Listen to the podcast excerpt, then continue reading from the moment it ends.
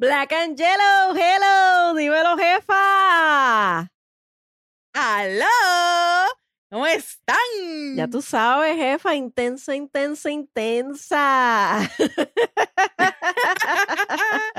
Intenso, ¿ah? Así es. Oye, Gobe, Mm. Tengo que decirte, vamos a empezar aquí hablando rápidamente eh, de un par de cositas. La primera cosita, el failure de mi pelo Oh my hoy. God, ¿qué pasa? Dios ¿Qué mío. pasa? Pero mira, ¿tú sabes qué? Que yo creo que son espíritus chocarreros, porque a mí se me cayó la cámara, el stand se me ha caído como 20 veces, en una se me fue por completo el sistema. No, no, no, no, no, no, no. no. Esto ha sido. Eh, eh, es que no quieren que grabemos es, hoy. Eso es. No quieren que grabemos hoy, pero vamos a Así grabar. es, estamos empeñadas en grabar. Hoy fue un failure, Dios mío. Así que hoy, pero nada, aquí estamos este, para llevarle a todos nuestros suscriptores y oyentes, ¿verdad? Lo mejor de nosotras. Así que, pues, hoy yo tengo gorrita. No hagan caso a mi pelo así todo destruido. Destruyito. Ni modo. Mesiada, estoy destruida hoy. de Estoy hoy. destruida. Pero ni modo, aquí Así estamos. es, así. Oye, oye, pero Gobe, además de mi destruido pelo, dime tú que yo, yo estaba pensando en estos días, tú sabes que nosotros llegamos, ¿verdad? De PR hace como un mes, pero Dios mío, yo tengo tanta y tanta y tanta ropa todavía, tanta ropa que yo no he doblado. Tengo como tres canastas. Esto, esto de ser grande está Ay, malo. sí, ay, sí, mira, hoy, hoy definitivamente, mira, hoy me traje una camisa que si se fijan, si los que nos están viendo, dice Adulting Socks, ay, Adulting Socks, y sale este, No, de que un, un eh, es como un gatito, en- y encima del gatito está este, la ropa sucia, eh, están los trastes de la, de la cocina, eh, que si lo de los estudios, que si la alarma de, de, de levantarse, ay, no, no, no, no, no. Yo no quiero ser grande, yo no quiero. esto es una ¿Tú trampa. te acuerdas cuando? La Ay, adultez. sí, es una trampa. ¿Tú te acuerdas cuando uno trampa. cantaba el anuncio de Yo no quiero ser grande, yo no quiero, yo no quiero ser grande, yo no quiero, yo no quiero ser grande, solo un niño Toy Us para yo jugar. y definitivamente la niña es No, una mano, pero- digo, la adultez. La adultez es una trampa. La niñez era un sueño. La adultez es una trampa. Así es. Porque mira que uno era feliz, uno estando en su casa. Mira, yo me acuerdo cuando, en, en mis veranos, cuando yo estaba en la escuela, nosotros no hacíamos nada. Mm. Mi mamá me llevaba en verano, cuando se acababan las clases, a casa de mi abuela todos los días. Nosotros estábamos en casa de mi abuela todo el día. Ella nos hacía la, el almuerzo, la comida, lo que nosotros quisiéramos. estábamos jeringando por todo, por, por toda la casa de ella, pues ella tenía como, como una jardita, como si fuera una finquita en la parte de atrás Uh, jeringando por ahí, si no nos acostábamos en la hamaca, Oh. si no estábamos chavando es con, con mi abuelo. ¿Qué qué? sí. Donde uno no tenía responsabilidad de ninguna, la responsabilidad de uno era jeringar. Exacto. Porque en verano, como no había que estudiar, ya no tenías responsabilidades como tal. Yo me acuerdo que nosotros, Claro. eh, yo soy hija única entre mi papá y mi mamá, pero soy la menor de mis hermanas. O sea, yo tengo, de parte de, mi herma- de mi mamá, tengo a cuatro hermanas y de parte de padre tengo una hermana que vive en, en Estados Unidos, en California. Así que yo soy la más pequeña en la casa. Y yo me acuerdo que mi prima contemporánea, que es Evelyn, que hemos hablado de ella en, en un pasado eh, episodio, nosotros íbamos en la parte de atrás del patio, que era un buen patio, eh, donde vivía eh, mi abuela Carmen. Y con las pencas de, pla- de plátano hacíamos como un castillo. y nosotros decíamos, esta es nuestra casa. Y yo decía, ay, qué chévere. Y ahora cuando grande, yo quisiera que se haga mi casa para no tener que pagar hipoteca.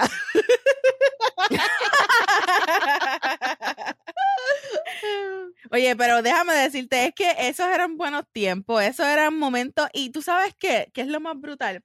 ¿Tú sabes cuántas veces nuestros padres nos decían, deberían de disfrutar esa niñez, que eso no dura. Y tú que decías, no, yo quiero ser grande, yo quiero esto y yo quiero lo otro, yo quiero poder trabajar y ser independiente. Y poder comprar mi cosas. Y poder este... Sí, y no tener que pedir permiso para salir. Mira, qué equivocado uno estaba. Ya quiero pedir permiso nuevamente. Yo también. Yo definitivamente que también está brutal, pero tú sabes qué, una, una, pregunta que yo me hago mucho, este, ¿verdad? Cuando yo me pongo a pensar así y a, y a ¿cómo se dice eso en español? Reminiscing, como que a pensar y a, y a recordar esos tiempos cuando uno estaba en su niñez. ¿Qué tú te dirías? ¿Qué tú le dirías a tu yo adolescente? Mira, tú sabes cuando cuando después de, de, de, que tú peleas con tu pareja o con alguien, tú como que encuentras mejores respuestas. ¿No te ha pasado? como dice, le hubiese dicho esto en, tal parte de la discusión. Pues así yo me siento Definitivamente. que yo le diría a mi yo adolescente, como que le diría exactamente lo que pienso después de una discusión con mi pareja contra, si yo hubiese hecho esto en aquel momento. Y tú sabes qué, y qué bueno que me preguntas eso, porque mi hermana Ibis me hizo este comentario el, el día de mi cumpleaños. Me llamó y me dijo, imagina que de aquí a cinco años tú digas, a mis 35 yo hice lo que quería hacer. Y no voy a mirar atrás y decir, ay, si yo hubiese hecho esto a los 35 años. Y yo me puse a analizar y analizar y analizar. Y después de un rato de analizar con, con mi sirenita, le digo, oye, ¿y si dale la casualidad que no hago exactamente lo que yo quería hacer o siempre hay algo en mi mente que yo quería cambiar en un pasado? Y ella me dice, chica, pero es que si lo cambias no estarías aquí, no serías tú hace cinco años yo era una hijo de puta. Porque no hay otra palabra. como pareja, yo no soy como soy ahora, ni como amiga. Que by the way, espérate, que by the way, es que aquí no se ha dicho algo súper mega importante. eh, deja, vamos a, brindar con la izquierda. Espérate. que quiero, quiero ver algo, quiero ver algo. Déjame ver esa mano izquierda. aquí está. Deja ver esa mano izquierda. ¿ah? ¿Ah? ¿Qué es eso? Pues mira, este, para los que nos escuchan, eh, de, ahora, de ahora en adelante hago todo con la izquierda. Saludo con la izquierda, con la izquierda anoto las cosas con izquierda. Eh, inclusive, inclusive te señalo precisamente las cosas con la izquierda. Y no tiene nada que ver con política. Mm, mm. Es que me comprometieron. ¡Ya rayo! Felicidades, felicidades, felicidades. Ya mismo hay boda. Sí, sí, sí. El año que viene esperamos en Dios que, que se pueda realizar. Eh, eh, bien, yo me puse bien nerviosa porque ella este, alquiló un sitio en Luquillo este... Bueno, sabes que yo tengo que serte sincera, yo, yo lo sabía, pero. No sé, pues ya todos ustedes lo sabían. Era como la sortija que yo le iba a dar a, la sirenita que ella la encontró antes. Exacto. y pensó que, que era de otra. Oh, God. Y que no la había empeñado. y ya me tenía el speech, era de ella. el speech preparado. Fíjate, ahí sí te voy a decir yo que yo le hubiese dicho a mí yo hace un mes. le hubiese dicho, chica, no pongas la sortija ahí. no la ponga. Escóndela en la casa del gato. Mira, pues un saludito a Félix de Casa Palmar en Luquillo. Ahí nos quedamos el fin de semana de mi cumpleaños. Y ¿saben qué? Bien espectacular. Cuando ella abrió la puerta de la sala, que se vio ese mar espectacular de Luquillo ahí en el fondo de, de ese balcón, estaba Joymel Laure, la, ¿cómo es? La, Luis. La Rui. Sorry, Joy, por cambiarte el apellido. Estaba tocando su guitarra, una canción de Fiera La Vega que nos encanta. Y ahí ella estaba esperándome para darme la sortija. Fue algo bien romántico, bien romántico. Ha sido el mejor fin de semana de cumpleaños ever. Eh, eh, eso, es, eso creó un estándar en, una, una, vara eh, inalcanzable. Así que yo no sé qué voy a hacer el día de su cumpleaños. Porque realmente, realmente se lució. Se lució. Tanto fue que el día después ella me tenía eh, organizado junto con el productor de Rellene Studio y su esposita hermosa, la jefa. me tenían ya organizado entre los tres un masaje de sedano. ¡Oh, qué rico! Ellos fueron allí, eh, allí mismo al Airbnb. ¡Oh, my God! Claudio tiene unas manos espectaculares. Espectaculares. Espectaculares. Y, Brenda, ¿verdad? Que fue quien atendió a, la sirenita. La sirenita quedó encantadísima, encantadísima. Tú sabes, cuando tú te, levantas de, de un masaje y sientes como ese mareo, no, es que, déjame decirte una cosa, es que la foto que la sirenita nos envió tuya, cuando tú te paraste de ahí, eso era priceless. Sí, Pero mira, antes de seguir este, hablando de Sedano, vamos a darle el número de teléfono aquí en caso de que alguien necesite un masajito. Ellos este, tienen servicio a domicilio, como le hizo a a la Gobe que si necesitan un masajito para su pareja o lo que sea, ellos van a su casa y les dan el masaje allí o a donde sea que, ustedes quieran. Y vale, la, pena. Eh, el número de teléfono es 787-530-3256. Sedano Relax Zone y están en Carolina, en Laguna Garden Shopping. Así que se los recomiendo extremadamente extra hyper recomendado. Definitivamente. Mira, me ahogué y todo. me ahogué y todo. Va a haber link en la descripción para que eh, puedan este, ir directamente a sacar su cita con Sedano. Oye, definitivamente está, eso está espectacular. Nosotros fuimos antes de irnos, el día antes de irnos de Puerto Rico, y yo te digo una cosa, Claudio fue espectacular. Claudio fue el que me lo dio a mí.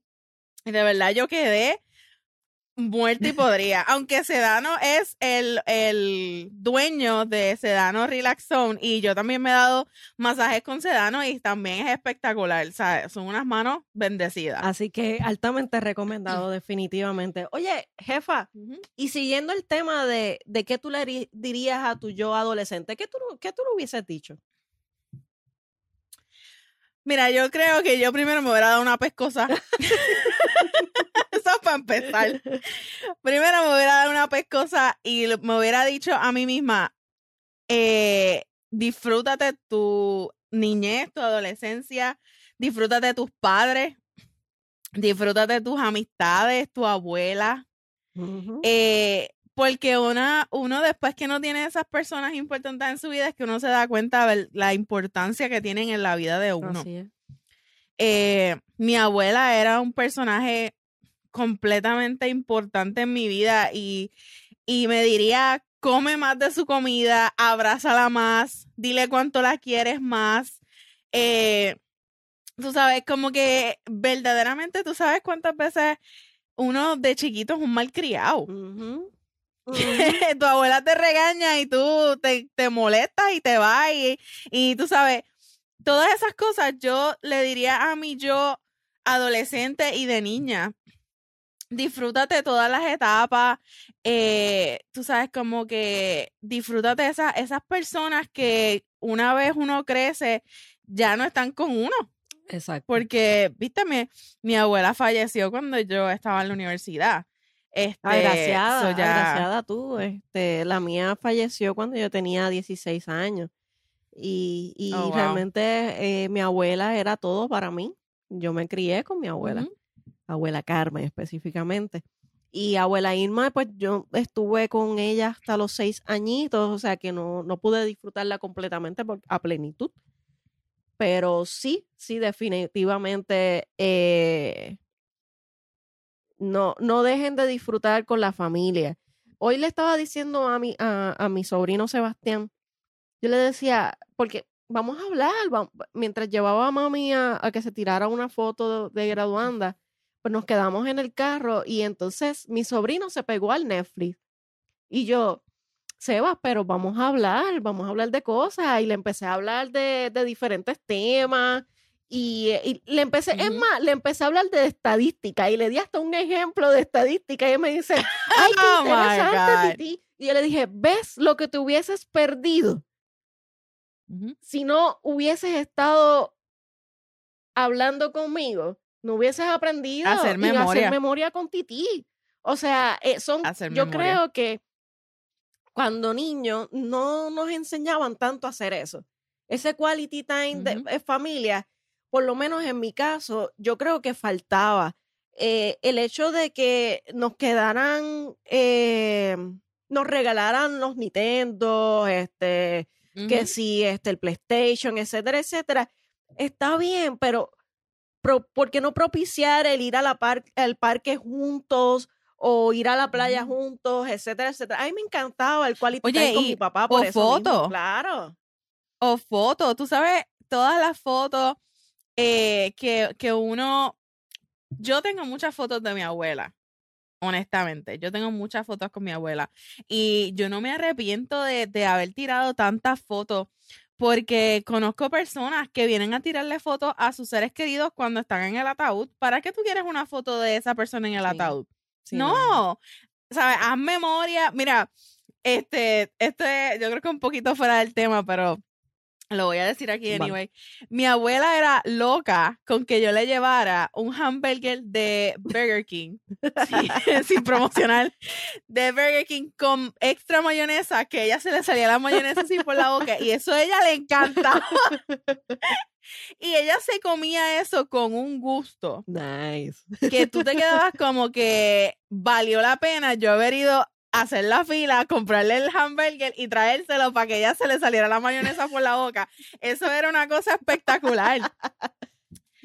Cuando llegaron las donas de, de Krispy. Kreme a Puerto Rico, ella me decía, ay, nena, yo me comería una donita. Y mi abuela era diabética, que ella se Ay, suponía que no comiera mío. nada de eso. Me imagino que le compraba una sabes cajita que yo-. O sea, No, mamá, yo salía de la universidad, me iba para Krispy Kreme, compraba la caja de docena, la docena de, de, de donas y venía y se la traía. Se comía dos, ¿viste? Pero mi abuelo también comía, todo el mundo comía, eh, pero todo el mundo picado. era la cara de felicidad de ver esa cara tan alegre, tan de emoción, de saber que, que, que uno tiene ese quality time con ellos. Eso es así.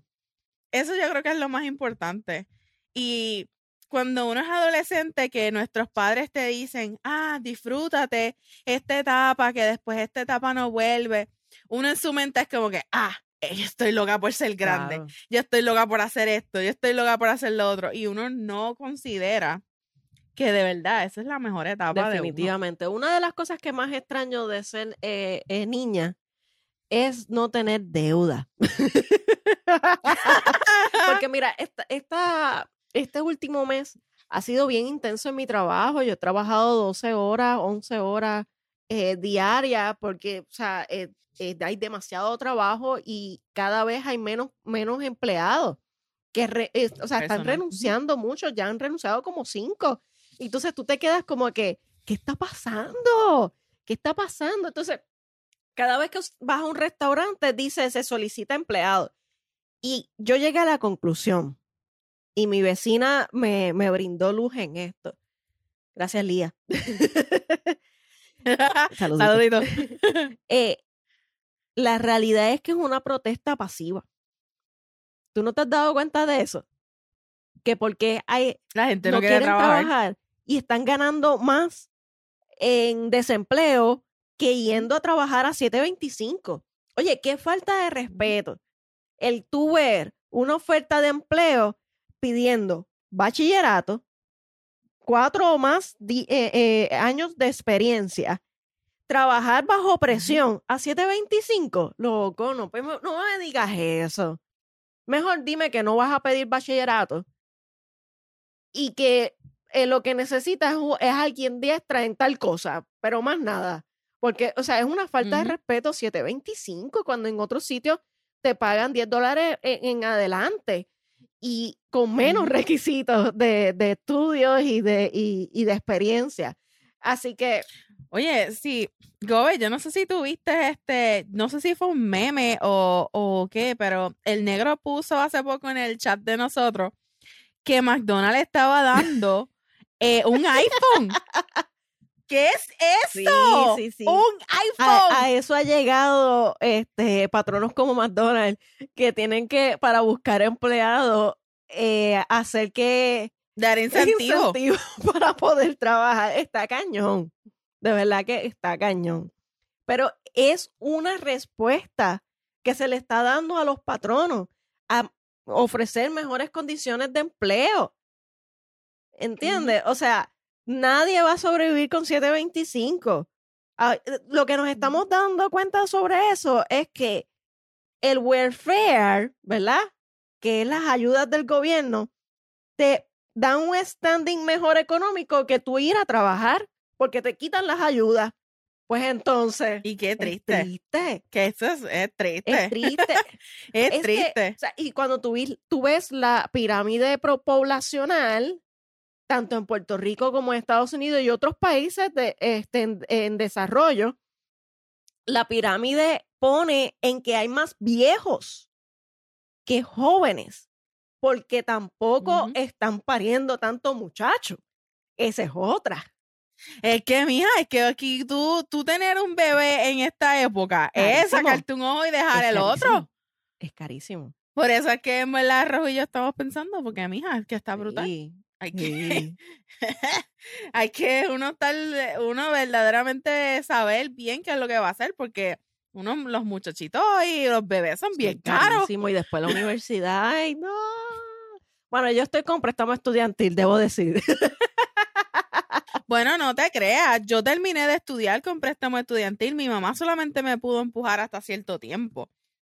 Que, ¿sabes? Mi- mi- mis dos papás, vamos a decirlo así, mis dos papás me pudieron empujar solamente hasta cierto tiempo, pero después de ahí, cuando la Intel empezó trimestral, Mm, mamá, trimestral, eso estaba, semestral es una cosa porque tú pagas, qué sé yo, mi matrícula eran casi dos mil, dos mil trescientos pesos, wow. dependiendo de cuántas clases un cogía. semestre. Imagina, o, o, Un o- o semestre. trimestral, ¿no? Porque era, me dices que No, eso, eso era, eso era Semestral, que era semestral, pero peor. cuando se, cuando, cuando se fue a trimestral, que eran cada tres meses, mi matrícula eran de 1.500 pesos, o sea, 1.500 cada tres meses. no, muy fuerte. Está muy brutal. Yo, yo Está estudié en la. UPR, ¿verdad? Que es la Universidad Pública de Puerto Rico. Y el crédito cuando yo empecé eran 35 dólares cada crédito. Actualmente eso no es el, el- costo del crédito, pero la beca me lo, me lo cubría completo hasta cierto punto porque el sueldo de mis padres juntos pues Ujú. era alto. y entonces lo que me daban de, de beca era bien poco, era un 40% posiblemente y el 60% lo tenía que costear yo. Y mi papá me ayudaba a costear mis estudios, pero yo también trabajaba un part-time para poder comprar mis libros.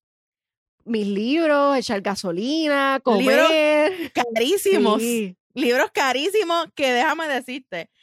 Esto, esto era algo que yo estaba hablando con mi papá hace unas semanas atrás, porque cuando yo fui a Puerto Rico, él me dijo, mira, este, que tú vas a hacer con todos esos libros que tú tienes ahí, ¿verdad? En la casa de ellos. Tú sabes que yo me puse a, a ver los libros que él tenía ahí. ¿Tú sabes cuántos libros yo nunca abrí? Diache. Que nosotros los comprábamos porque al principio de la clase te decían, no, tienes que comprar tal Sí. libro y tienes que hacer tal cosa. Ya pa-". yo, yo aprendí. y después nunca se yo aprendí, usaban. yo, Nunca se Yo usaban. aprendí a no comprar libros y si compraba era porque específicamente ese libro se iba a ser bien utilizado. Pero yo venía a, a comprarlo tres meses después de la clase. Que yo decía, ok, ya no le puedo seguir sacando copia de la biblioteca, pues entonces este, déjame comprarlo. Sí, porque era, era ir a la biblioteca, ¿sabes? No era por internet. Exacto, exacto. Era la biblioteca, sacarle copia a 10 chavitos la copia. Exacto. y tenía que ser en color negro porque si no, Si no eran 25 chavos, si era color. Sí, no. Ya lo viejo de verdad que tiempo. sí. Así que, en otras palabras, cuando venimos a ver, eh, la adultez apesta. Mano, sí, y tú sabes que ahora que tú dices eso, honestamente, hasta cuando uno está en la universidad, uno no tiene tampoco tanta responsabilidad. Todavía ahí uno está como que entrando en calorcito de lo que uno tiene que hacer, pero todavía tus papás están ahí apoyándote de que, ah, mamita, necesitas un Sí, libro, así vale es. 150 Claro, pesos, toma, los que aquí tenemos están. el privilegio de, de haber estudiado y vivi- eh, vivir en casa de nuestros padres, porque yo terminé mi, mi bachillerato eh, y rápidamente me independicé, pero gracias a ese tiempo, ¿verdad? Que, que yo estuve en mi bachillerato, eh, logré este, a, a los últimos dos años a tener una beca de honor por, por calificaciones. Y, y ahí sí que no tuve que pagar nada y cogí mi verano y todo este, en el último momento para poder a- este, acabar, porque si no, era otro semestre más y esperar un año más para la graduación.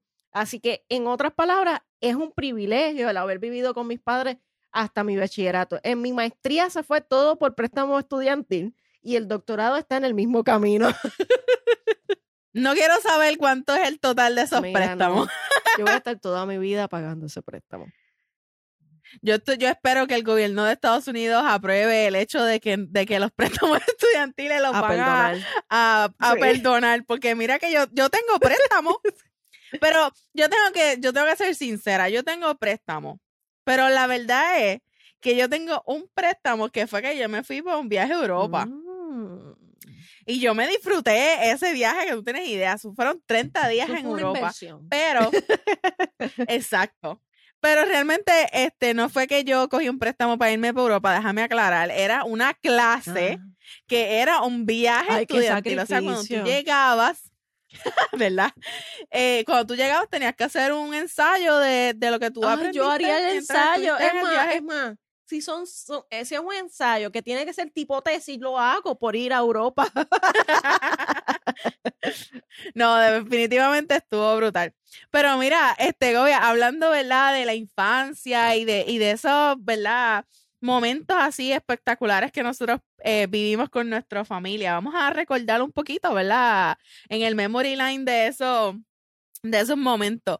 Eh, ¿Cómo tú te consideras, consideras tu infancia? ¿Tú fuiste eh, consentida o cómo era? ¿Cómo fue tu Yo- infancia? ¿O fue como que bastante ahí? Yo fui, yo GI. no, yo fui bien cons- consentida, demasiado malcriada.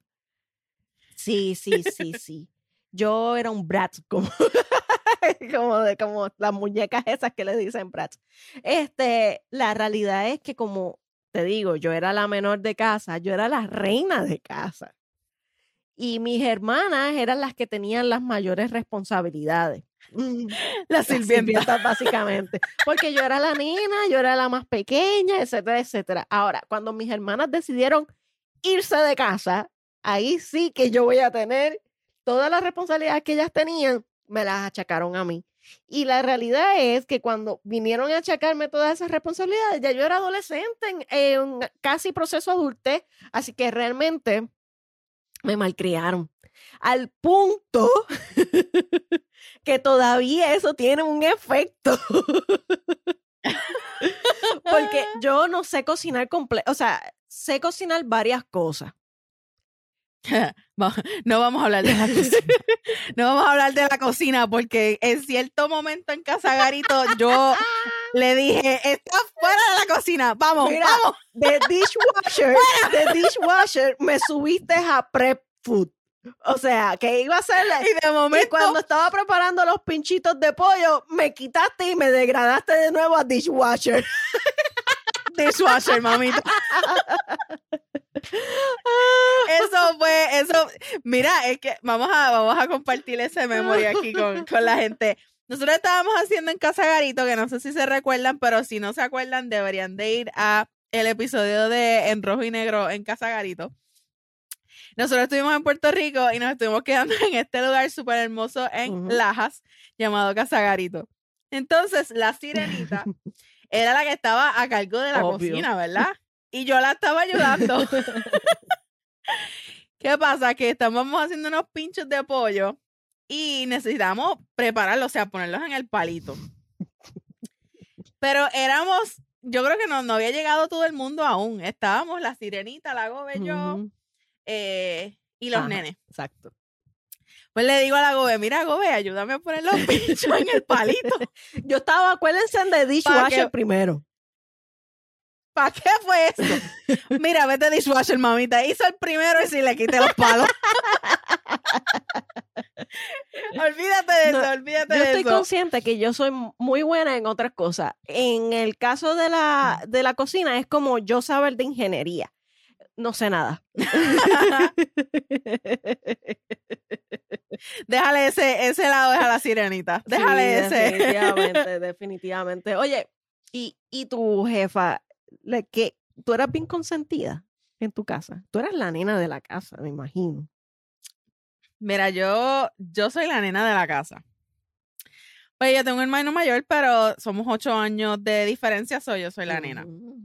Y yo puedo decir que a mí me malcriaron eh, de una manera espectacular. O sea, yo, a mí no me abochorna decirlo.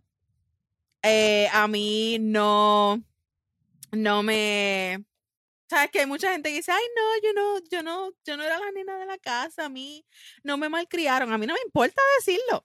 A mí me malcriaron como es.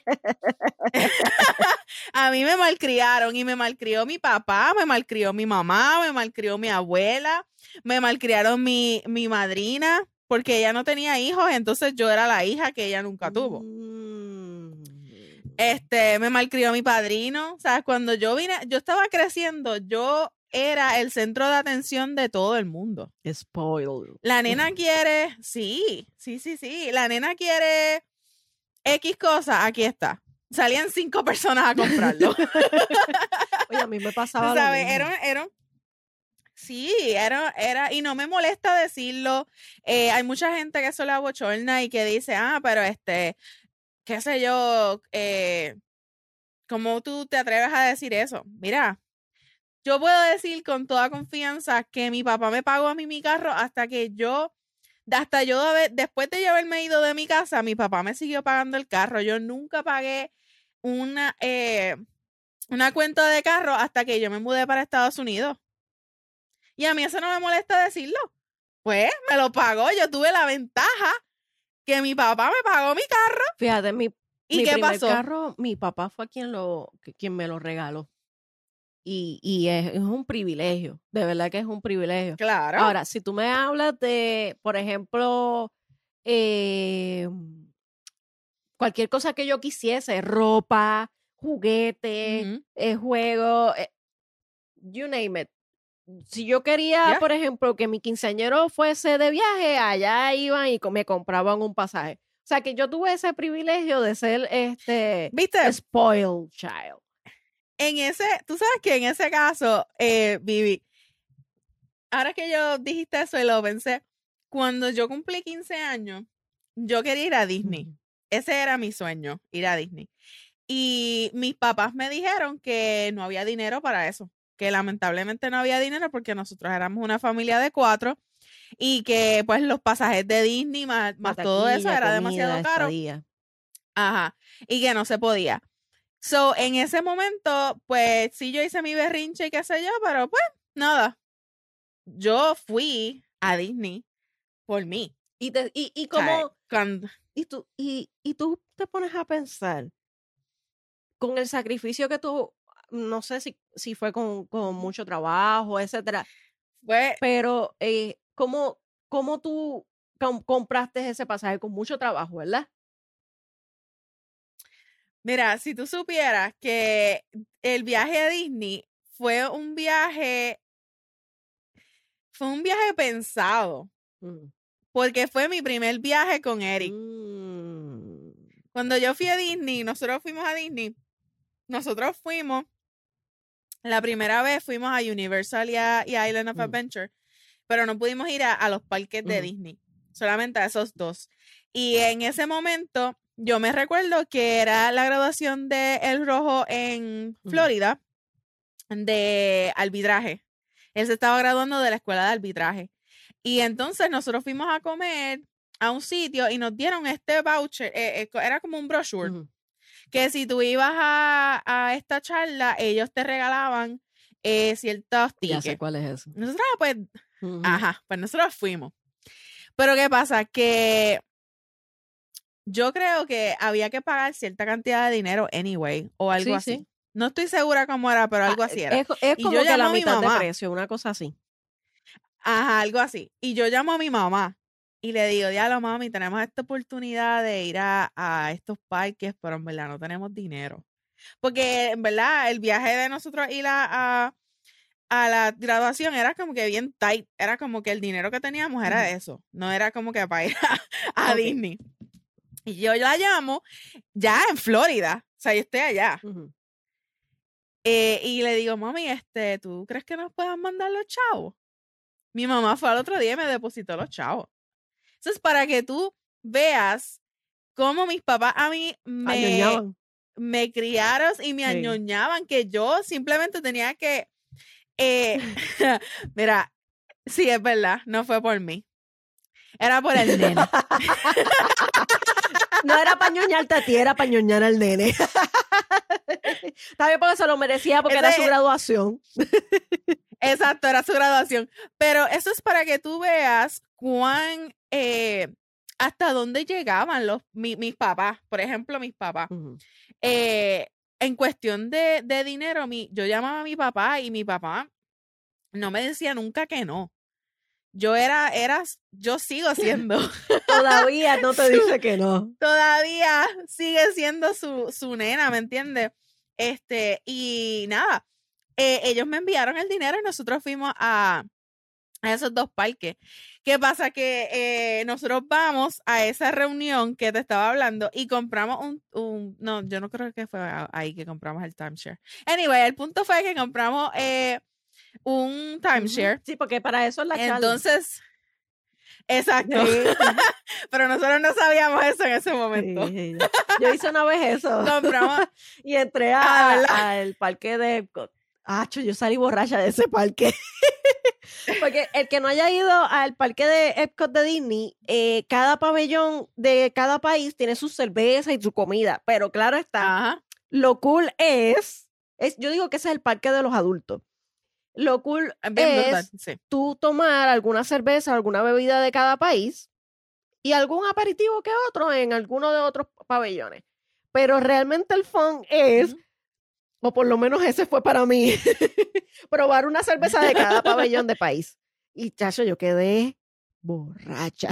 Borracha. El que me fastidió fue el de México. Loca, ¡Tequila! sí, echa- me echaron un montón de tequila en la margarita. Yo, honestamente, te voy a decir, ese, eh, ese viaje que nosotros fuimos a, a Disney, nosotros fuimos a todos los parques. Nosotros nos fuimos dos semanas. O sea, ese fue el viaje más espectacular que yo, que yo he podido tener en toda mi vida. Nosotros fuimos a todos los parques, fuimos a Busch Garden, este, a SeaWorld, eh, fuimos a todos. Diantre. Todos. Fuimos al, al Blue Man Group. O sea, es que yo no he ido, el único sea, parque de Disney que yo he ido es a ese, al de Epcot. A Epcot. Y el los otros dos parques que he ido es Universal y este Island, Island of of Adventure, Adventure. ¿verdad? Porque para lo de Harry Potter, pues tú tienes que comprar las dos. Y como ustedes saben Ajá. que yo no soy fanática de Harry Potter, Para nada. para nada, sarcásticamente hablando. eh, la realidad es que tienes que comprarte los dos tickets. Pero una de las cosas más cool y que yo me identifico en todo momento con estos parques es que tú vuelves a ser niño. Claro. Ay, mamá. En ese viaje, nosotros compramos mantecado cada dos pasos. Tú sabes que cada, cada cinco pasos hay una persona vendiendo mantecado. Cada cinco pasos nosotros comprábamos un mantecado. No, de verdad, nosotros nos lo disfrutamos completamente. Y lo más brutal fue que nosotros, fue de nosotros. O sea, nosotros fuimos quien lo pagamos, nosotros fuimos quien trabajamos para eso, que todavía, ah, yo creo que por ahí estamos pagando todavía una En tarjeta de crédito. alguna parte de, de nuestras deudas. Sí, alguna parte de nuestras deudas debe haber una tarjeta de crédito por ahí que todavía estamos pagando ese viaje. Qué horrible. Pero, pero yo me lo disfruté tanto que no me molesta.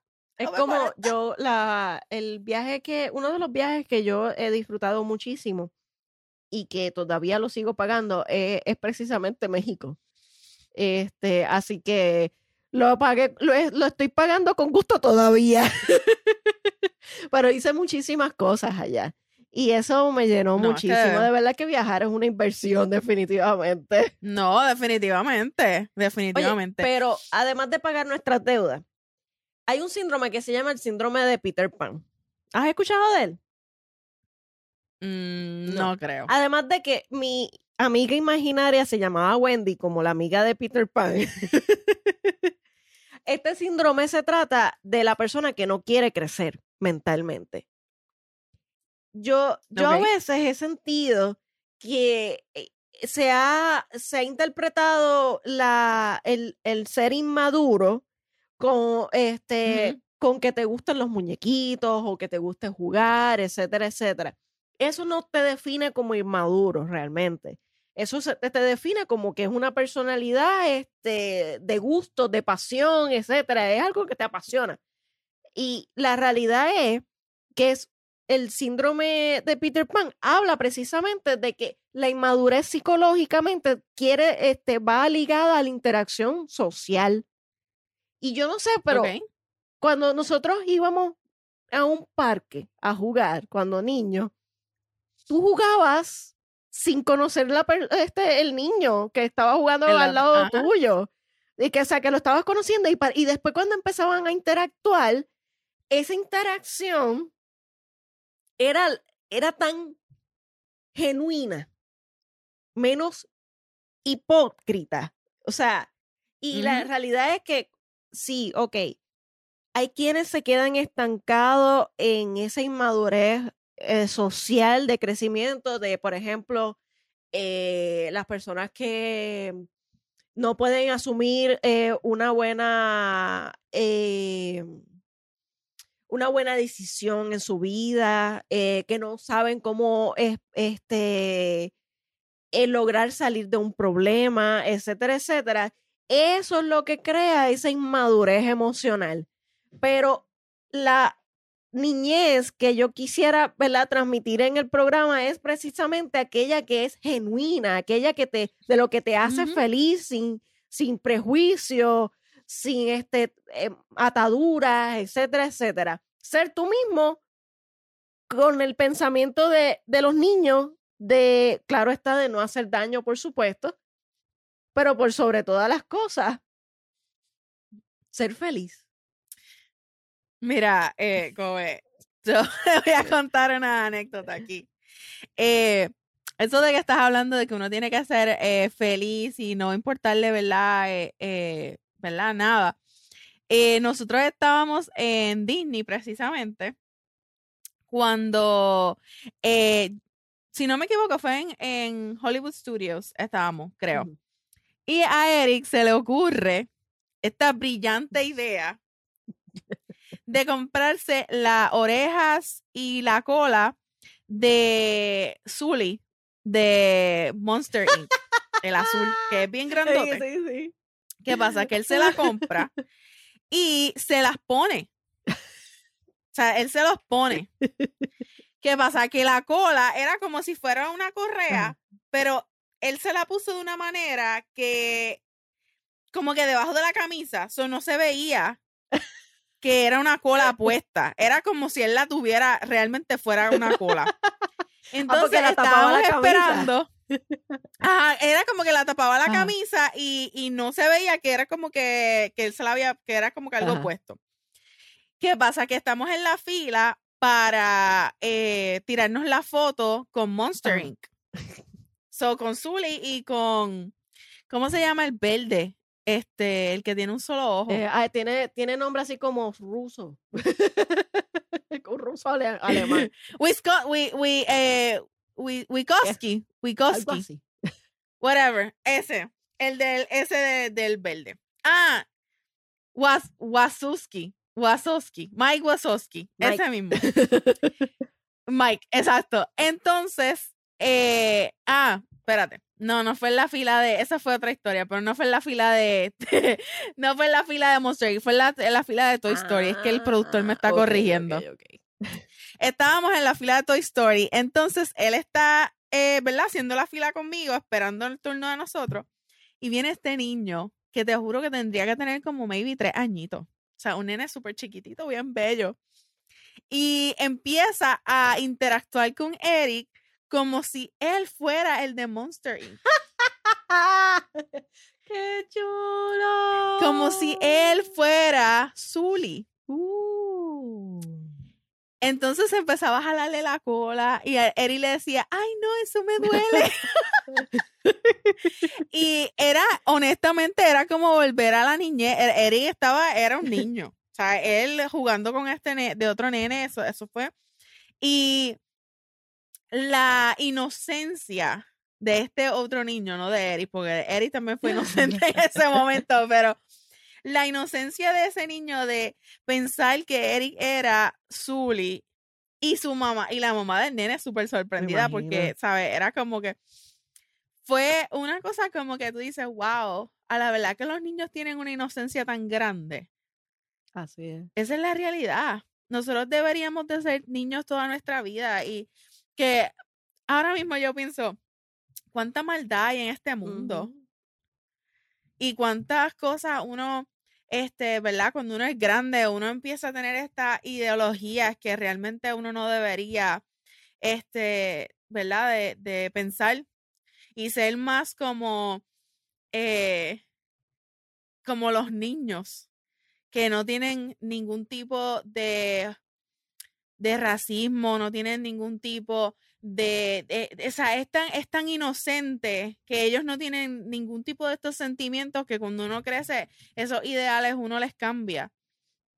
Este, so, yo creo que deberíamos todos volver a ser niños otra vez. Definitivamente, todos deberíamos de volver a ser niños, de alguna manera.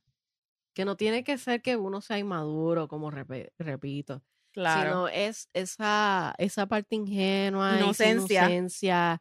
Eh, ese dejar ser, eh, que. Sin, importar lo que los demás digan. Exacto. Ya cuando nosotros empezamos a ver que lo, lo que digan los demás nos importa, ahí entonces dejamos de ser niños.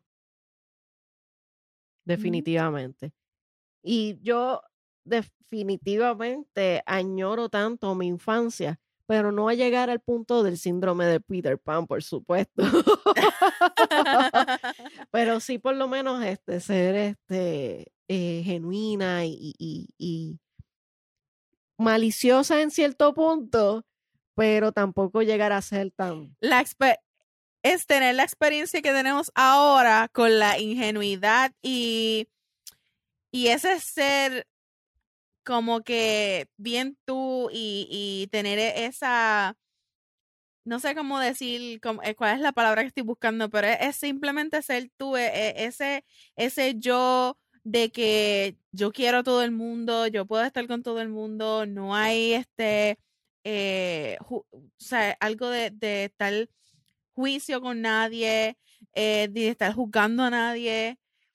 Eso, con toda la experiencia que uno tiene ahora, pero siendo Exacto. así, siendo ese, teniendo esa ingenuidad. Exacto. Oye, mira, tú sabes lo que me pasó antes del programa. Este, que, que tú- pa- para mí, trabaja, este, ¿Qué te pasó ahora? ¿Qué te pasó ahora, Gobe? ¿Qué te pasó ahora?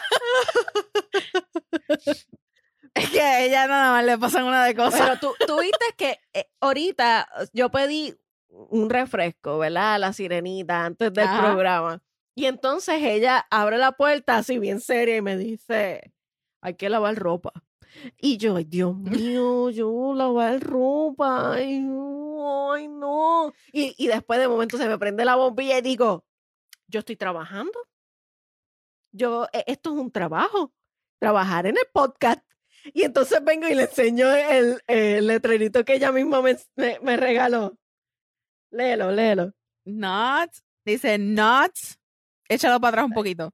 Ay. Not now. I'm pretending to work. En español, Ahora no, estoy trabajando. estoy, pretendo trabajar ahora. Vamos a quitarle el pretending. Estamos trabajando. Estamos trabajando. A mí me encanta este, grabar eh, el podcast porque es como que una liberación de estrés. Al principio como que uno está como que, ay Dios mío, y si no me salen las palabras, pero ya después uno calienta y entonces como que le gusta la cosa. Nos pasa con todos los invitados. Bien brutal. Y no solamente los invitados, yo no te dije cuando empezamos el programa, ay, creo que estoy media nerviosa.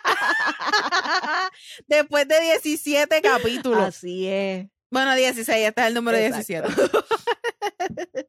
Mira, Gobe, y hablando así un poquito más este del tema, cuéntame, ¿a qué edad te independizaste? Hablando, ¿verdad? De adultez y de independizarnos, porque ya sabemos que fuimos unas malcriadas, que nuestros padres nos los dieron todo, pero en algún momento tuvimos que decidirnos irnos de la casa, que fue, puede ser un buen o mala decisión. Sí, mira, yo me independicé, tan pronto terminé mi bachillerato, a los 26 años fue que yo me independicé. Y sí, terminé mi bachillerato a los 26 porque yo hice dos bachilleratos, o sea, cuatro y cuatro. Ahí Así- Por eso es que, que, que fue a esa edad.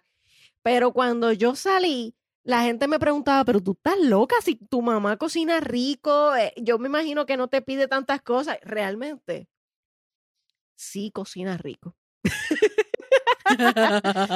Las chuletas con Coca-Cola. qué rico, qué rico. Cuando vengan a Puerto Rico, llama a mí. Yo le dije, de hecho, lo hablé ahorita con ella porque esta mañana la llevé a, a la fotograduanda que, que, que dije hace un rato. Muy orgullosa de ti, mami, muy orgullosa.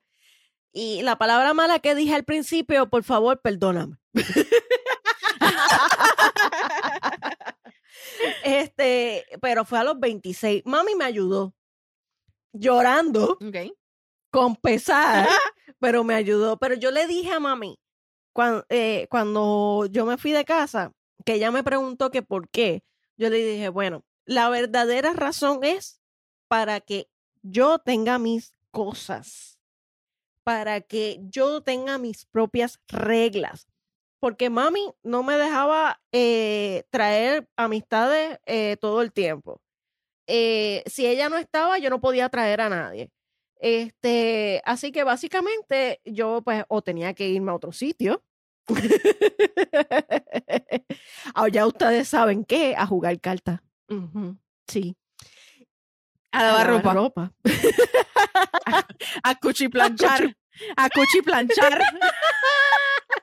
Ya tú sabes, ya tú sabes. A colorear. A colorear. Esa es buena. Así, así es. Y entonces, básicamente, ella eh, me ayudó, mi papá también me ayudó, porque mi papá pues, tiene una pick-up y ahí ca- eh, cabe todo. Yo me llevé hasta mi cama de agua. Que- Oh, y yo tenía una cama de agua y cabía exacta en el estudio. Yo pagaba 450 por un estudio súper extra mega pequeño. Es más, este cuarto era el tamaño de este, del estudio. Tú Oh, wow. eh, pisabas hacia el frente y estabas ya en el baño o pisabas hacia la derecha y ya estaba en la cocina. En la cocina. Y yo prendía el aire, era como un aire central. Pero era tuyo. Era mío. Era tuyo. Era mío, exactamente. Era mío. Mira, yo, yo me independicé a los 25. Mm. Yo me independicé y yo tengo que decirlo, este, ¿verdad? Como es. Yo me independicé porque yo había terminado de estudiar tecnología Ujú. médica. eh, estaba trabajando, eh, ¿verdad? Ya como tecnóloga médica. Yo me gradué en, en octubre. Saqué la licencia, porque la licencia se tarda un poquito. Y en enero comienzo a trabajar. Mm. ¿Qué pasa? Que yo empiezo a trabajar con esta señora que si nos está escuchando, María Ducos, tú fuiste el ángel que- de la guarda para mí porque ella hizo mucho por mí. Honestamente, eso es uno de esos angelitos que, que se te paran en el camino y de verdad te ayudan demasiado. Ella, ella me ayudó a mí increíblemente. Ella fue la que me dio mi primer trabajo sin yo tener experiencia, Mm. que eso es bien complicado Sí, eso es verdad. sin yo tener experiencia, ella, ella me dio mi primer trabajo. Entonces yo trabajaba en tres hospitales diferentes. Mm. Yo trabajaba eh, turno, el segundo turno y tercer turno. O sea, de madrugada y de 3 a 11 Ya. en diferentes hospitales. ¿Qué pasa? Yo llegaba a mi casa, a la casa de mis papás a las siete y media de la mañana. Yo trabajaba en el CDT de Bayamón. De Bayamón a Trujillo Alto. De Bayamón a Trujillo Alto. Entonces, yo llegaba a las siete y media, a las 8 de la mañana, con un cansancio brutal, que lo que quería era acostarme a dormir y todo el mundo se levantaba a esa hora. Porque esa era la hora de todo el mundo levantarse. Ellos han dormido toda la noche y yo estaba trabajando. So, yo estuve así como cinco meses. Entonces, eh, se me da la oportunidad de entrar a trabajar a veterano, Mm, ok. que ese era mi sueño. O sea, yo quería entrar a trabajar a veterano, ese era mi dream job. Mm. Y pues llega un momento que cuando tú estás, eh, que ya no, no, no tienes eh, de, depravado, eh, ¿cómo es que se dice? ¿Depravado? No, depravado, no. no, no es depravado. que, que no tienes, estás eh, en un estado de que no has dormido nada. Por favor, productor, ¿cómo se dice eso? Que ahora más. Ok, decir la palabra que pusieron eh, eh, en el chat. es en inglés es de eh, cuando tú mira olvídate olvídate el punto es que yo estaba en un punto de que yo no, yo llevaba sin dormir tanto tiempo ocho horas corridas que yo me enca mm, mm. Lo que dice Eh, el chat. eh, lo que dice el chat porque no podía dormir era o sea yo no funciono eh, yo no funciono si yo no pues, si yo no duermo y hasta Eric lo sabe si yo no me duermo por lo menos siete horas en la noche yo no funciono al otro día Es igual que cuando no comemos, que nos ponemos de mal humor. Exacto. Me pongo de mal humor, es una cosa horrible. Eh, entonces, pues nada, yo decido que yo me voy a ir de mi casa, así, de la nada, de, de a hoy para Mm. hoy. Entonces llamo a Eric y le digo, necesito empezar a buscar apartamento porque en verdad no, no aguanto más. O sea, yo, esto de yo no dormir me está matando. Llevaba cinco o seis meses así. Eh, entonces, nada, empezamos a buscar apartamento y qué sé yo, encontró, encuentro apartamento, llego a mi casa de mis papás y le digo a mi mamá, este, yo me voy la semana que viene. Me dieron las llaves del apartamento. Y ella se echa a reír pensando que yo estaba jugando. Igual que la mía, que también estaba pensando que yo estaba jugando, porque siempre yo decía cuando íbamos a cenar o algo, un día de esto yo me voy a ir de aquí. Yo se lo llevaba diciendo, yo le decía, yo me voy. Y ella, sí, sí, sí, está bien, tú te vas a ir. Sí, sí, sí, está bien, tú te vas a ir. Y yo, sí, yo me voy a ir. O sea, ya yo esto del, del no, de no dormir me tiene mala. Sí, sí, sí, sí, ok. Pues la semana después llegué con las llaves. y le dije, me voy. Y ella con un taco en la garganta, ella me hizo la mudanza, incluso. Pero ¿sabes qué? Te voy a decir esto. Ella me, ella me recogió mi ropa y me la echó en una caja. Pero tú sabes que a mí no me dejaron llevarme nada de mi cuarto. Es como que empieza Ni desde la cero. cama, Te vas a llevar tu Ajá. ropa y es para Mi- que no te quedes en nua. mi ropa. Exacto. Pero ella, eh, mis papás, mi papá no me dejó llevarme la cama, no me dejó llevarme el escritorio mío, este, el, y no fue que no me dejó, fue que me dijo como que, ah, este, si tú quieres mudarte y tú sientes que tú eres una, eh, un adulto responsable, pues tú tienes que empezar de cero. ¿Qué te está diciendo? No te vas a llevar nada. Exacto.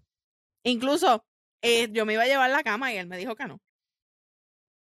Y esa es otra historia para otro día, porque no voy a decir quién me ayudó a comprar la cama, pero este la realidad es que eh, me mudé, yo me fui en esa misma semana, me fui y estuvimos mucho tiempo, ¿verdad? Este, por situaciones familiares que mis papás no me hablaban, Diantre.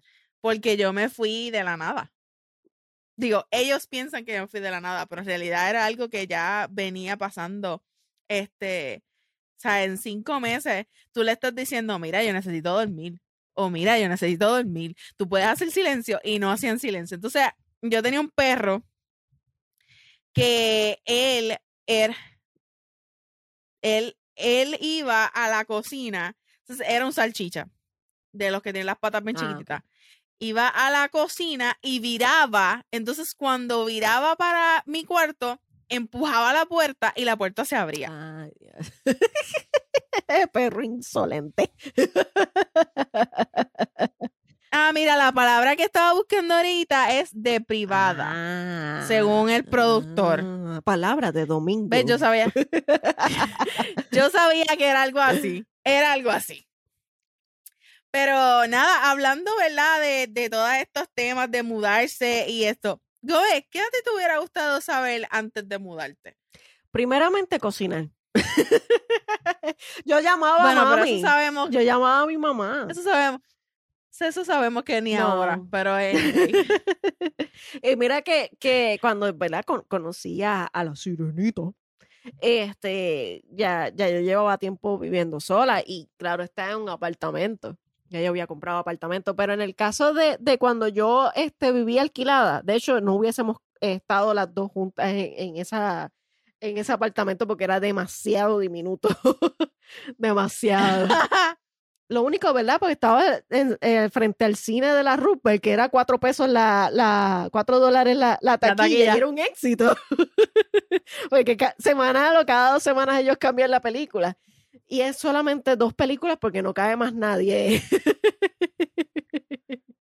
Pero este, yo hu- hubiese pensado un poquito más en dónde iba a mudarme. Eso es lo primero. Porque, que, que, o sea, que mi, mi, mi, mi dinero valiera la pena.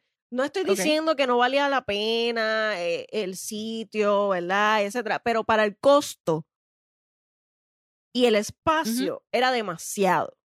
Demasiado, Tamara. Demasiado. O sea, al punto de que eh, mis hermanas nunca fueron a visitarme porque mami les decía, yo creo que eso fue una protesta de parte de ella. Mami me decía, no, es que el sitio es tan chiquito, ninguno cabe ahí. Si nosotros, si todas ustedes van para allá, ah, ahí ya se llenó el balcón. a ese punto ella le decía eso a mis hermanas. Y los otros días estábamos hablando de eso. Mi hermano dice, oye, nunca nosotras fuimos a verte cuando tú, tú vivías por allá por Atorrey. Y yo, no, de verdad que no. Claro está, el sitio era caro, pero yo estaba en el mismo Atorrey. Y además de que estaba a siete minutos de mi trabajo. Actualmente vivo en un mejor sitio. Es mío y es a siete minutos de mi trabajo. So, que si yo hubiese pensado mejor eso, yo creo que yo hubiese aguantado un poquito más a mami en casa. o ¿verdad? Pidiendo disculpas a mami porque este, no es que no quisiera vivir contigo. Lo que pasa es que cada vez se ponía más difícil la cosa. porque lo- los viejos de uno llega a un punto en que cuando tú vas creciendo o, o se ponen más demanding en el sentido de, de ser este un poquito más majadero, no sé, no sé. Yo, si, si tú me preguntas a mí, jefa, ¿volverías para tu casa? En estos momentos te diría que no. Que no. Ya cuando uno prueba como que el taste de independizarte, ¡ah! uno no quiere volver. No, no. De verdad que no. De verdad que no. ¿Y tu jefa? ¿Qué, qué, qué tú hubieses pensado, eh, o por lo menos, qué te hubiese gustado saber antes de mudarte? Eso es una, eso es una pregunta como heavy. Mira, yo tengo que decir que antes de yo mudarme de casa a mis papás, a mí me hubiera gustado saber pagar deuda, Mm. hacer budget, Hacer un presupuesto para Este, eso. un presupuesto. Porque cuando yo me mudo de mi casa, acuérdate que yo soy bien malcriada. En cuestión de que mis papás me pagaban muchas cosas, me daban dinero. ¿Sabes? Cuando yo me mudo, a mí me cortan todas esas ayudas. Este, lo único que, que mi papá me daba era el, el- carro. carro. O sea, él, él- él me seguía pagando el carro. y el teléfono. Me pagaba el carro y el teléfono. Y el teléfono era porque estábamos en un plan familiar y pues obviamente era todo. Ok. So, en realidad, yo tengo que decir que yo pues no sabía hacer budget, no sabía hacer presupuesto, no sabía pagar eh, cómo, cómo estirar el, el cheque para la quincena completa. Sí, porque uno, uno, ¿Por uno lo malgastaba. Como estabas en casa de los padres, pues lo mínimo que se aportara. Yo tenía que aportar y en eso se lo agradezco a mami. Yo tenía que aportar y pagar. Yo nunca aporté Sí, nada. a mí me tocaba. Y pagaba mi celular y pagaba mi carro. Pero en el caso de, de- de- de- del cuarto, del uso del cuarto, porque eso era como una renta, pues yo le tenía que pagar una cantidad a mi mamá. Y llegó un punto ok. en que ella me pidió una cantidad que yo decía, fíjate, pero yo con esto yo puedo alquilar un sitio. Con- coger un apartamento. Y entonces Ajá. así fue que yo decidí irme. Pero sí, eh, te entiendo. eh, El asunto del presupuesto, de estirar ese cheque y de, y de poder co- contar con ese, eh, con, con crédito, porque eso es otra, tú estás abriendo Ajá. crédito, tú no sabes lo que tienes que hacer, es como que... Mira, ¡ah! Gobe, yo tengo que darle las gracias, honestamente, este, ¿verdad? Y, y no piensen que lo estoy haciendo porque, pues yo estoy con él todavía o lo que sea, pero honestamente yo tengo que darle gracias a Eric.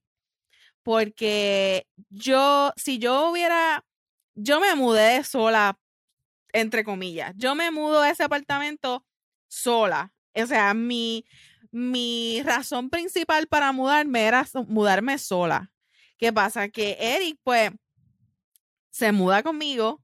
O sea, no es que se muda conmigo, vamos a repetir eso. Él se empieza a quedar conmigo un día sí, un día no, eh, dos días sí, tres días sí. Así, así cuatro empezó días mi sí. padrastro y mi mamá, ¿sabes? se, ¿sabe? Él, se- él se empieza a quedar en el apartamento conmigo porque yo soy tan malcriada en mi casa que yo no sé hacer nada. Mm, ¿Me entiendes? Entonces a mí no me gusta estar sola. mm. Yo odio estar sola. Y, y el rojo hizo el sacrificio. Él hizo el el sacrificio de quedarse conmigo. Entonces, él se quedaba conmigo para, para que yo. ¿verdad? Para que yo no me sintiera, honestamente, sola. yo, yo pienso que, yo pienso que mucha gente lo va a malinterpretar, pero yo, a mí me da, a mí me causaba miedo quedarme sola, porque nunca lo había hecho antes. Mm, Ay, pero En mi casa siempre había cuando, alguien. cuando yo sentí así el sabor de la independencia, yo cuando me, me, me mudé, me, independ- me independicé, yo estaba sola, yo no tenía novia, tenía pareja. Yo Mm. me fui sola, solita, sola. Y durante ese tiempo que yo vivía alquilada, yo no vivía con nadie hasta, hasta ya cuando me iba a mudar. Ya después de eso, ahí Ve, es que entonces yo conviví nunca he con una tenido- persona. Y fue por bien corto tiempo. Yo nunca he tenido esa experiencia. Yo nunca he vivido sola, sola, sin nadie, porque gracias a Dios, Dios, tú sabes que Dios siempre te pone angelito y, eh, mi angelito era Eric. Cuando yo me mudo sola, él pues hace el sacrificio y se muda conmigo. Este, y él fue el que me enseña a hacer presupuesto. Mm. Él se sentó conmigo con un papel, y me acuerdo como ahora, con un papel a enseñarme cómo hacer presupuesto Mm. para que yo pudiera estirar el cheque por cada quincena porque yo no sabía hacer eso. ¿Y cuál fue tu primer trabajo? Porque yo Mira, pues mi primer trabajo fue con la señora que dije anteriormente, María Ok. Ducos. O sea, que tú Ella entraste me- lleno a trabajar lo tuyo. O sea, tú no trabajaste durante tu, tu universidad. Bueno, no, no. Yo trabajé en la universidad, pero eso yo no lo considero como un trabajo. Estudio y trabajo, no, eso no se sí, considera. Era, exacto, era estudio y Sí, trabajo. no, eso no, eso no, eso es una perdedera de tiempo con fondos federales. No, no, no, no, mamita. Estudio y trabajo mío en la Intel. Yo trabajé en la departamento de orientación universitaria. Y créeme, créeme, cuando yo te digo, no era Eso que yo trabajaba, trabajo. obviamente, como un. No por eso, eso no es, es- Yo no lo considero como un trabajo, pero yo aprendí tanto. Ah, no. eh, Ahí. Una cosa es aprender, pero no es trabajo, no se considera. Next. o sea que tu primer trabajo realmente fue de lleno a lo que estudiaste, ¿están? Exacto, vamos a, exacto. Ese, ese fue mi primer trabajo, trabajo, y fue en el Hospital San Francisco. Mm. Yo trabajaba en el Hospital San Francisco, trabajaba en Metropavía en, en Río Piedra, Bueno, sí, eso es Río Sí, Piedra. Le, en los le paseos. Guaynabo, pero eso es Río Piedra. en los paseos, en ese, Ah, el de los en paseos. Metropavía y el de los Ah, paseos. Pues Sí. Coupey. Estaba, trabajaba ahí y trabajaba también en el CDT de Bayamón. Ok, ok, ya entendí, ya entendí. Tú sabes, So, yo tenía ah, mi itinerario completo, o sea, yo trabajaba de lunes a domingo. Todos los días. Yo trabajaba los, los siete días a la semana. Diantre, jefa. Por eso era que yo estaba bollante en ese momento. Ah, tenía tortita. Pero mira, no, pero tú sabes que es que a eso es a lo que voy. Yo trabajaba siete días a la semana. A mí me pagaban súper bien, yo no me puedo quejar. Pero yo no sabía manejarlo. Exacto, y lo que hacías era malgastarlo. Oye, y eso pasa cuando uno empieza como a gan- a ganar un poco más, un poco más, un poco más, cuando vienes a ver, te vas endeudando más porque dices, ah, yo lo puedo asumir. Y cuando vienes a ver, no te estás Exacto. disfrutando lo que te aumentaron. Y como que eso no era. Exactamente. Y es una realidad. Yo, mi primer trabajo fue en campamentos de verano. De los Ah, de yo lo- también estuve en Pues campamentos mira, de yo verano. estuve en campamento de verano desde mis 16. Y con ese dinerito yo lo guardaba y, y compraba cositas para mí, etcétera, etcétera. Cuando, Yo no guardaba chavo. cuando yo empecé la universidad, en verano yo siempre hacía mi, mi, mi campamento de verano, los primeros dos años de la universidad, y al mismo tiempo trabajé en Econo. Trabajé cuatro años como cajera. A mí me encantaba porque yo no tan solo era cajera, también estaba en el área del dairy, en carne, en el área de vegetales, y me, me gustaba muchísimo porque podía cambiar de sitio cada, cada semana, a veces estaba en servicio al cliente. Servicio al cliente yo lo detestaba porque ahí es el, eso es el departamento de las quejas. Ajá. Y luego de eso, cuando eh, terminó eh, Econo, comencé a trabajar sirviendo empanadillas con un argentino. Eran empanadillas y café en, en los paseos, en, en Coupé y en Carolina, lo- en los dos sitios. Yo, ahí yo trabajaba, jefa, eh, básicamente los siete días de la semana. Yo no tenía días libres. Pero, espérate, eso es adentro de los paseos donde estaban este la- los eh, concesionarios así Sí. chiquititos. Sí. Ay, yo sé cuál es. Yo creo que estaba al frente del supermercado, Exacto, yo creo. de, de la, de la- esa es la entrada del De- supermercado de de, Cono. Amigo. Ah, de amigo. Ah, no sé si ahora mismo todavía Ah, sigue siendo el mismo supermercado, porque hace mucho tiempo yo no voy para allá, pero el kiosco todavía está allí. Eh, ese ha sido eh, don Enrique, eh, ese es mi, mi, el mejor jefe que yo he tenido en mi vida. Al punto de que yo Ah. estudiaba de noche y yo lo llamaba diciéndole, ay, don Enrique, usted se puede quedar conmigo en el teléfono lo que yo llego al, al, al carro. y ya empezábamos a hablar y qué sé yo qué, y, estábamos todo el camino hablando. Y cuando no había mucha clientela, él me dejaba estudiar en, en, en la, en, en el, el negocio después que estuviese todo al día. La limpieza, este, que estuviese todo calientito es- en- o en temperaturas acorde a lo que debe ser de sanidad, etcétera, etcétera. Él nos pagó la certificación de, de sanidad, que de cinco empleados solamente dos pasamos el examen. Entre ellas yo, fui Oh, yo y- y, Patricia. Este, y luego de eso, él cerró uno de los kioscos en Carolina. ¿Y qué pasa? Que básicamente se iban a quedar sin, eh, sin mucho, em- este, mucho horario, porque entonces me iba a tener que pasar a, a, de lleno. Así que yo lo que hice fue que trabajé un tiempito más en Coupey, ¿verdad? Cuando él cerró Carolina, pero como me tuvo que reducir las horas para poderle dar horas hora. a los demás, a ese punto él era así, de no querer dejar a nadie sin trabajo. Era, era una cosa increíble, un excelente ser humano. Así que muchas bendiciones todavía. Yo sé que ya está más viejito y que, y que ya, este, ya, eh, ya la misma producción que era antes, pues ya no la tiene, ¿verdad? Pero eh, s- sus empanadillas siguen siendo espectaculares y súper extra mega ricas. especialmente la de espinaca con, con queso ricota y parmesano. ¡Oh, María, qué rico! y, y son al horno, o sea, que no son fritas. Anyway, después de eso yo pasé a ser guardia de seguridad.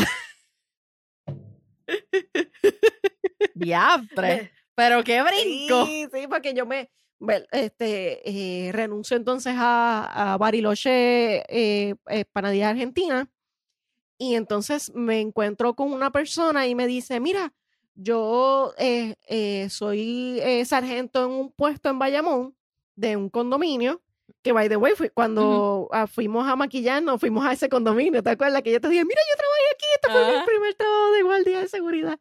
Este, y trabajé como dos años y pico en ese puesto, y luego entonces, eh, pero yo trabajaba de noche. Así que yo te comprendo el, el romper noche. El llegar a casa y que todo el mundo estuviese haciendo ruido y uno llega a las seis y media, siete de la mañana. Y lo que quiere es Con un Ay, un cansancio. cansancio brutal. Y es que romper noche no es fácil. De verdad que admiro a aquellos que, que tienen que romper noche. Yo rompí noche por cinco años y no me gustó para nada. Lo único cool era que yo estudiaba durante esas horas. Como no hay, de- eh, no hay casi nada que hacer en el, en, en el puesto, y yo siempre trabajé en condominios, en casetas.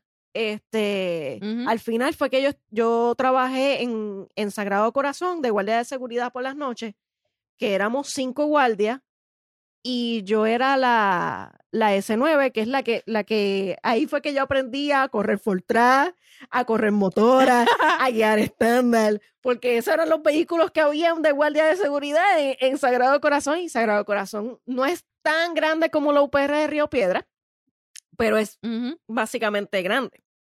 O era andar en bicicleta o montarte en un vehículo de motor. Dame el full track. Yo, me- yo me aprendo cómo se hace esto, dónde se tiran los cambios. y yo no le decía que no a nada. Yo era una loca. y zumbarse a las 3 de la mañana un mofongo con carne frita. Yo por eso es que estoy así ahora gordita. Gordita forever, olvídate de eso, gordita forever. Yo- loca, yo era bien flaquita, yo era un, un palillo de diente. Yo era bien, bien flaca. Y cuando yo empecé a trabajar de noche, de madrugada, que yo me zumbaba a las 3 de la mañana esos platos, ah, Dios mío, ahí empecé a subir de peso. Pero peor aún fue que con el trabajo que tengo actualmente, que mi jefe se pasa trayendo dulce casi todos los días, ahí estoy peor. y eso sí que es sedentario, que- porque hay que estar sentado con aire acondicionado frente a una computadora a las 8 horas. No, es que de verdad, gordita Así forever. es. Siempre gorda y nunca engorda. Definitivamente. Mira, Gobe, y cuéntanos, ¿te arrepientes de la manera en que tomaste la decisión de mudarte o fue una decisión que tú dices hoy en día, no, eso fue lo, lo mejor que pude haber hecho? Pues mira, poniéndolo a analizar ahora mismo, yo opino que yo tomé la mejor decisión de mi vida de independizarme. Ya era hora. No era el lugar, pero sí el momento. sí el momento. Primero porque eh, fue un momento de mi vida en que yo estaba soltera y que aunque no estaba de moda en ese, tiempo, como la canción, ay Dios mío, este, pero sí, sí, eh, opino que sí, que fue el mejor momento de mi vida de haberlo hecho y no me arrepiento. Eh, lo único que yo me arrepiento es lo que te dije. ¿Y tú, jefa? Yo no me arrepiento tampoco. Yo pienso que si yo no me hubiera mudado en el momento en que me mudé, estuviera todavía viviendo con mi mamá en casa de mis Sí. papás. Este, yo tenía una, una consejera en la universidad, en donde te dije que trabajaba de estudio y trabajo en Eso no orientación, es trabajo. Que, que ella, ella me dice, ella me decía, eh, y su nombre es Nilda Martínez, nunca se me va a olvidar, ella, esa fue una de las mejores consejeras. Eh, ella y María de los Ángeles Cabello eran dos de las consejeras mejores que yo he tenido en la Intel, pero Nilda me dijo a mí unas palabras que a mí nunca se me van a olvidar. Cuando yo le dije a ella que yo estaba pensando en mudarme, eh, ella me dijo las siguientes palabras tú te tienes que mudar ahora, porque si tú no te mudas ahora, vas a ser una hija, eh, ay Dios mío, ¿cómo se? Eh, Tasmania. Una hija Mm. Tasmania. Y yo como que, ¿qué es eso? Me dice, los hijos Tasmania son los hijos que siguen dando vuelta y vuelta y vuelta y vuelta y vuelta alrededor de los padres y nunca se deciden independizarse. Porque los padres a veces cometen el error de hacerlos sentir que ellos, eh, como senti- hacerte sentir culpable de que tú te estás yendo de tu casa. Y así te hacen Y sentir, yo ¿sabes? creo, sí, y te Sí, manipulan de son esa unos manera. manipuladores. Y honestamente, eh, ¿verdad? Yo adoro a mis papás, pero yo pienso que eh, en el momento en que yo dije que yo me iba, ellos lo tomaron a chiste porque ellos pensaban que ellos me iban a manipular a mí de una manera en que yo iba a decidir no irme. Y la, la interacción que hubo en esa semana antes de yo irme fue de manipulación. Y yo los adoro y yo eh, les agradezco todo lo que ellos me enseñaron, les agradezco todavía lo que siguen haciendo por mí, pero es la realidad. ¿Sabes? Tú sabes cuántas veces mi mamá se me reía en la cara y me decía, sí, está bien, tú no te vas. Sí. Y yo no estoy diciendo que es- eso es malo, porque yo nunca yo no he sido madre. Yo no te puedo decir que cuando yo tenga hijos voy a hacer lo mismo, porque sabrá Dios si hago lo mismo. Porque eso es una reacción de que tú no te quieres separar de, tu, hijo. tesoro. Pero a la misma, claro, pero a la misma vez, yo pienso que tú tienes que darle alas para que haga, para que cometa los errores que tengan que cometer. Porque una vez tú cometes errores, ahí es que tú aprendes. Si tú no cometes errores, tú no, tú no aprendes nada. Porque eso de que tú aprendes por cabeza de otro, eso es mentira. Tú tienes que aprender a darte tú en la cabeza para poder tú darte cuenta de que esto está mal hecho. Para poder no poder volver a rebobinar y poder volver, ok, vamos de nuevo. Y en esa misma línea, jefa, ¿realmente es- estabas preparada para la realidad de la ad- adultez? De ser adulto. Sí y no. Sí y no. Estaba preparada porque era lo que quería, pero yo sé que yo no estaba preparada porque, eh, Gobe, yo empecé viviendo en un apartamento, como tú dices, en, eh, eh, no era un estudio porque el apartamento donde yo me mudé era de dos cuartos, pero era, tú Eso era una entrabas mansión para y mí. era, ahí tú entrabas y era el comedor, la cocina y la, La y sala. como que la sala. Eh, ibas para la izquierda, ahí está el cuarto. Ibas para un poquito más al frente, ahí estaba el cuarto donde estaba el televisor. Y un poquito más al frente estaba el baño al lado de la cocina. Mm. Y eso era el apartamento de nosotros, en el cual yo viví ahí un año y sinceramente, este, aprendí mucho. Aprendí mucho, aprendí a cocinar, porque mami nunca me enseñó a cocinar cuando yo estaba en casa. Aprendí a cocinar, aprendí a hacer compra, que no sabía hacer compra. Eh, aprendí a, a limpiar, porque yo limpiaba mi cuarto, sí, pero yo nunca tenía, yo no tuve nunca que limpiar un baño hasta que me mudé. Yo limpiaba, aprendí a limpiar los baños, a lavar ropa, que nunca lavaba ropa, a mí mi mamá me lavaba la ropa. Ah. Lo único que yo tenía que hacer en casa de mis papás era ponerla en las gavetas, pero mi mamá me lavaba la ropa. Ahí, ahí estoy Eh, contigo, mami también me lavaba la ropa y yo lo que hacía era doblarla. Eso sí, siempre yo tenía mis gavetas bien recogidas y, y mi cuarto bien recogido. Eso sí, te puedo decir. y era la que limpiaba los baños y etcétera. Yo lo que detestaba y he siempre he detestado es barrer y mapear. Siempre. Siempre, siempre, siempre, siempre. yo creo que yo, yo no, yo no estaba tan preparada como yo pensaba a ser adulto. En cierta medida. En cierta medida. En la parte de, de hacer compra, eh, yo no sabía hacer compra. Porque mami me decía, por ejemplo, eh, hazme un encarguito de tal cosa, tal cosa y tal cosa. Y todavía lo hago. Que, o sea, la sirenita me dice, ve al supermercado y compra jamón, queso y huevo. Y yo compro jamón, queso y huevo. Si tú me llego a casa y, y tú me dices, ah, pero ¿por qué no aprovechaste y compraste tal cosa? Yo no soy así. yo no soy así porque yo casi ni veo lo que hay en la, en la alacena a ese punto. Que cuando ella me pregunta, ¿qué quieres eh, eh, de cenar? Yo tengo que preguntarle qué hay porque yo no sé. a ese punto. Yo creo que, que es culpa también de, de, cómo me criaron. Que yo no estaba pendiente de esas cosas. Y creo que en ese punto estoy contigo. No, no sabía hacer compras, no estaba preparada de esa parte de adultez. A mí se me dañaban las cosas en la, nevera. Oh, wow. Se me dañaban porque, primero que yo llegaba cansada de. de yo, yo salía de mi trabajo cuando empecé a vivir eh, sola yo salía de mi trabajo, iba para el gimnasio, practicaba judo y cuando regresaba no tenía hambre. Yo me, me, comía lo que sea, hasta un cereal. Así que eso era lo más que se acababa, el desayuno. Y muchas veces se dañaba el pan, porque como yo era yo sola, pues yo me compraba el pan en Costco y tú sabes que Costco eh, ah, tiene dos panes, o sea que uno siempre se me dañaba y el otro me lo tenía que llevar al trabajo y, compartirlo con las compañeras y compañeros, porque también se, se, me, se me dañaba. Y el único día en oh, la semana que yo me ponía a cocinar y a inventar en la cocina era domingo. Porque los sábados era para y era, y era Y era cocinar verduritas con atún. Así era. todavía. Eso, eso es otro tema. a mí me gusta comer verdura.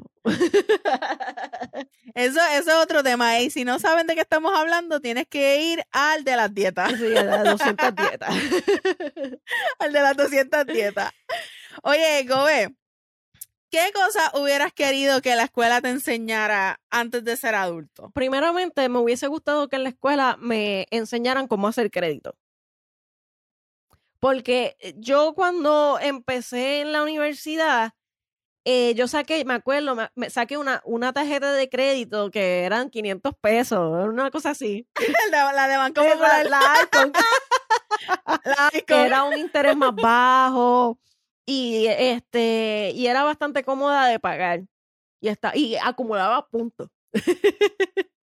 Eh, por echar gasolina, por viajes. Yo creo que todo el mundo empezó con esa. Todo el mundo yo creo que empezó con esa, porque yo empecé con esa pues, también. Una de las cosas que a mí me, me sacaba de tiempo era que cada vez que yo iba a pedir algo, algo prestado, por ejemplo, un préstamo, otra tarjeta, etcétera, me decían, no, que no tiene experiencia de crédito. Y yo no entendía mm. nada, nada de eso. Y yo creo que si las escuelas enseñaran una clase de finanzas, de inversiones, de hacer crédito. Oye, hacer taxe, hacerte, hacer, la, planilla. Si a mí me, yo aprendí a, yo una vez nada más he hecho la, la planilla electrónica y, fue porque no era tan complicada ese año hacerla, pero después de ciertos años yo dejé de hacerla porque eh, como que estaba viendo que estaba pagando mal, no entendía por qué. y era que estaba colocando un número mal, nada. Anyway, ese no es el punto. Gracias, Hacienda.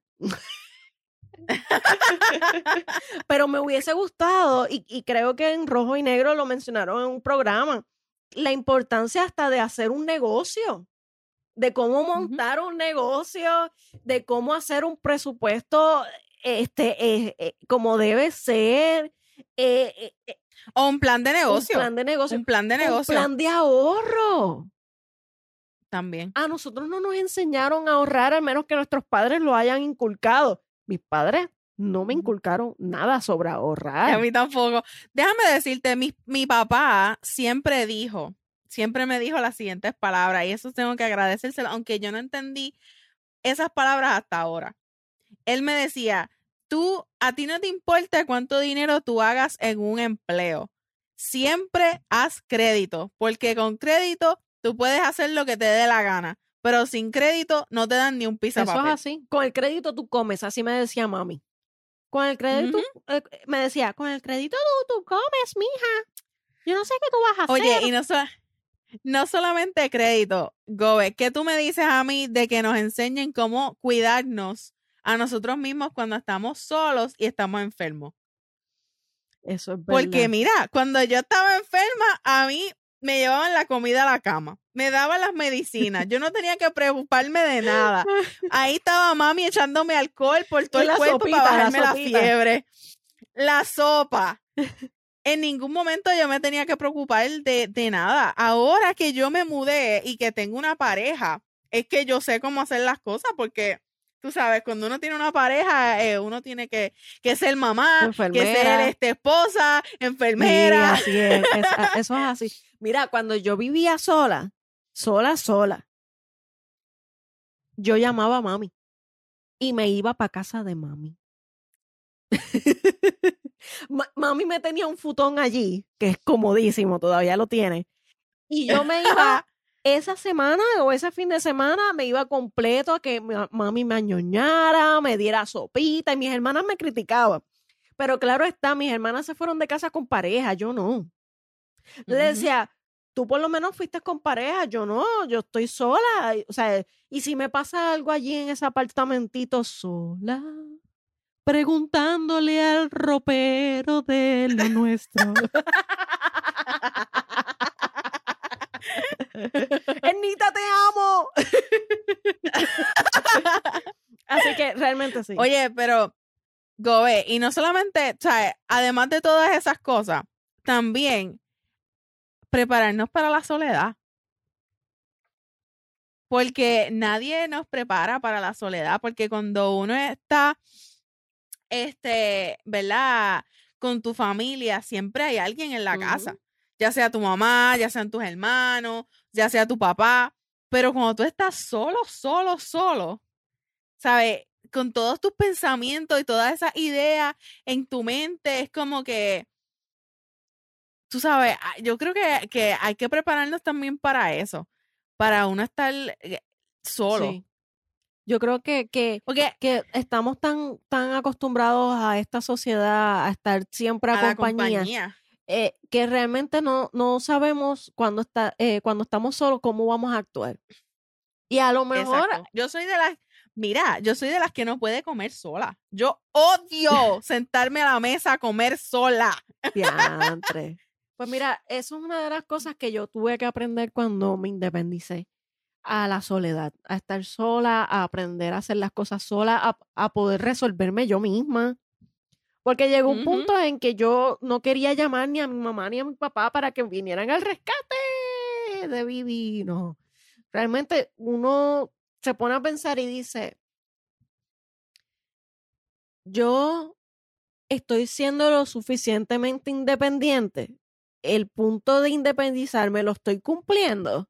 Y uno se pone a pensar en eso. Y, y definitivamente me hubiese gustado haber aprendido eso antes o tener la, madurez que tengo actualmente para yo poder asumir unas decisiones anteriores. Pero, como dije eh, ahorita, lamentablemente, si yo no hubiese tomado esas decisiones o no hubiese pasado eso en mi vida, no sería la persona que soy hoy. Exactamente. Así que. Bueno, y ya, ¿verdad? Para cerrar con broche de oro.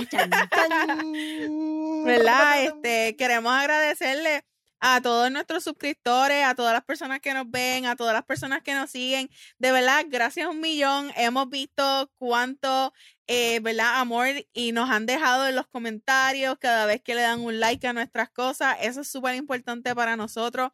Eh, no se olviden que siempre que ustedes eh, quieran dejar un tema, que tal vez quieran que nosotras dos lo hablemos, nos pueden enviar un mensaje por Instagram o por Facebook y podemos ponerlo en la lista para discutirlo.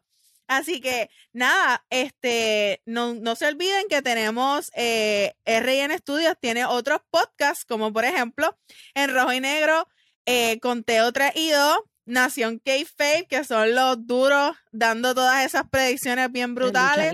Eh, tenemos de lucha libre, tenemos los nenes de la cuevita, el main cave que pusieron unas cositas así bien brutales eh, en sus stories, están poniendo unas cosas bien chéveres, así que vayan para su Instagram y las chequean. Así que, Gobe, ¿en dónde nos pueden seguir a nosotros? Oye, y nos pueden seguir en Facebook, en Nosotras Tres Podcast, en Instagram, Nosotras Tres Pod, y utilizando siempre los hashtags, hashtag RN Studio, Nosotras Tres con la amapola y el eh, hashtag N3 con la amapola, porque recuerda que esto es una conversación entre la Gobe, la jefa y tú. Que nos estás escuchando. bueno, Gobe, y para finalizar, vamos a Logobe. Mira, Estamos como un redoble ahí. Mira, vamos a hacer, vamos a hacer como niños en, en un parque que juegan sin conocerse. Porque solo hay un lenguaje universal en, el, en la infancia y se llama hacer las cosas sin medir el amor que damos. Aunque parezca loco o loca o lo que, lo que sea, vivamos el presente y haz lo que te hace feliz. Pero siempre recordando que la adultez es una trampa. ¡Uy! ¡Llévatelo, Ro! Bye.